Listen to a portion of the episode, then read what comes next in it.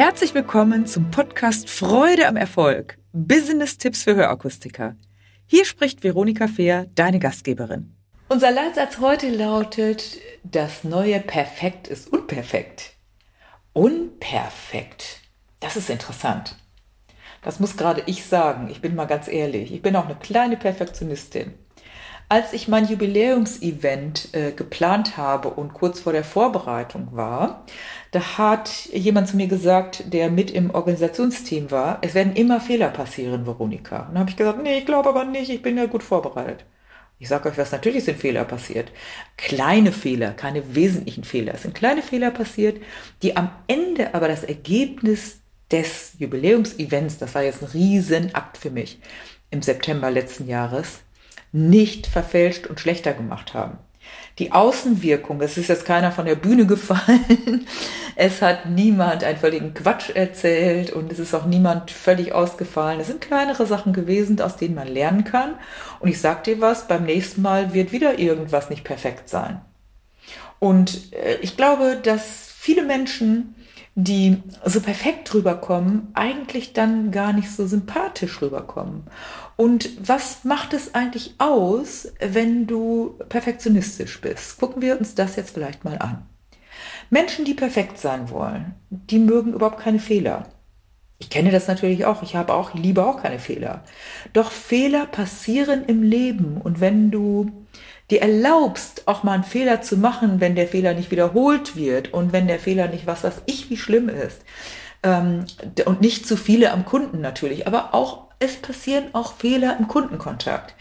Wenn du dir erlaubst, einen Fehler zu machen und dabei den Fehler korrigierst, dann ist das einfach auch cool und dann bist du auch menschlich und dann wirst du auch, wenn du Führungskraft bist, zum Beispiel auch bei deinen Mitarbeitenden, einen anderen, eine andere Akzeptanz haben, als wenn du wie die Perfektionistin oder der Perfektionist da durch die Gegend läufst. Das ist der erste Punkt. Also erlaube du dir das, dann ist deine Außenwirkung auch eine andere, deine Akzeptanz und dann ist das einfach auch ja ein schöneres Miteinander. Was jetzt nicht heißt, möglichst viele Fehler zu machen.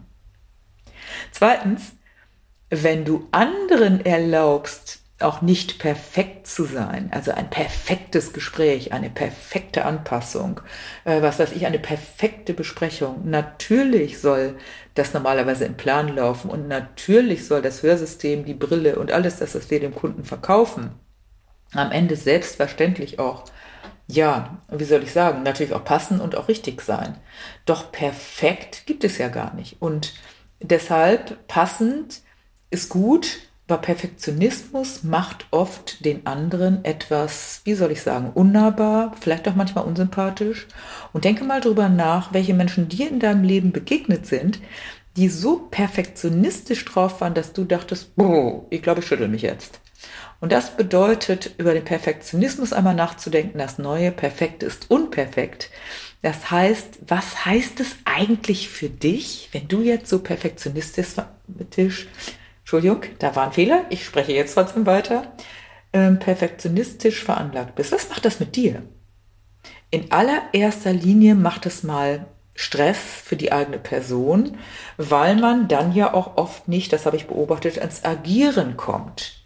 Kennst du Menschen, die sagen, nein, ich muss dies noch, ich muss das noch, ich muss jenes noch machen, bevor ich agiere, muss ich noch dieses und das und jenes prüfen? Du hörst schon, wie ich das sage. dann kommt es dazu, dass man vielleicht gar nicht ins Handeln kommt, weil man ja immer noch alle Fehler ausschließen will. Oder weil man immer noch einen kleinen Test machen will. Und noch dies und noch das.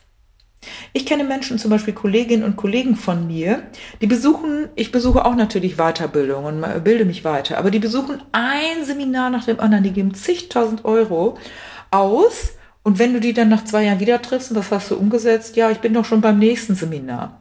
Ja, ich spreche jetzt nicht dafür, dass du keine Seminare belegen sollst und dich nicht weiterbilden sollst. Dann würde ich ja gegen meine eigene äh, Arbeit sprechen. Aber es geht drum, wenn du eine Weiterbildung machst oder wenn du dich fortgebildet hast, dass du dann auch ins, ins Handeln kommst und in, ins Agieren kommst. Und das passiert oft den Menschen, die zu perfektionistisch sind, dass sie dann leider spät oder gar nicht ins Handeln kommen und den Plan vom Plan vom Plan machen.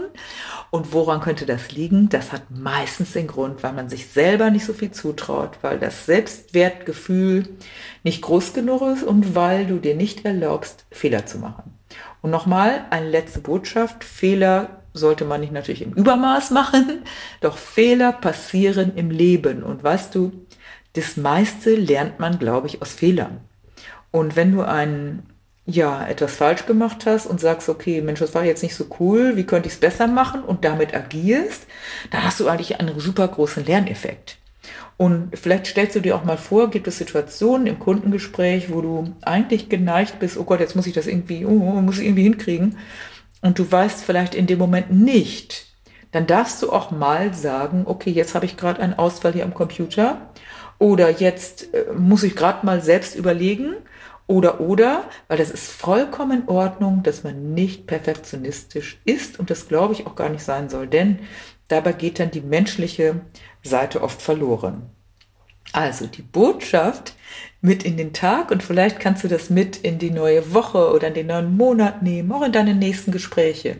Sei es Kundengespräche, sei es Mitarbeitergespräche oder sei es vielleicht auch Verhandlungsgespräche mit anderen. Sei nicht zu perfekt, Nimm das Beispiel, das neue Perfekt ist, unperfekt zu sein. Und dann wirst du menschlich, dann kommst du natürlich rüber und dann ist manches auch viel leichter. Aufgabe für die Woche ist, übe doch mal unperfekt zu sein, nicht zu perfektionistisch zu sein und trau dich, auch wenn du einen Fehler machst, dazu zu stehen. Ja, dabei wünsche ich dir viel, viel Freude und auch dabei einmal unperfekt rüberzukommen. Ich bin gespannt auf deine Rückmeldung dazu. Wenn dir diese Folge gefallen hat, dann gebe mir ein Like und gerne auch einen Kommentar. Abonniere meinen Kanal, damit du nichts mehr verpasst. Danke fürs Dabeisein und in Hamburg sagt man Tschüss.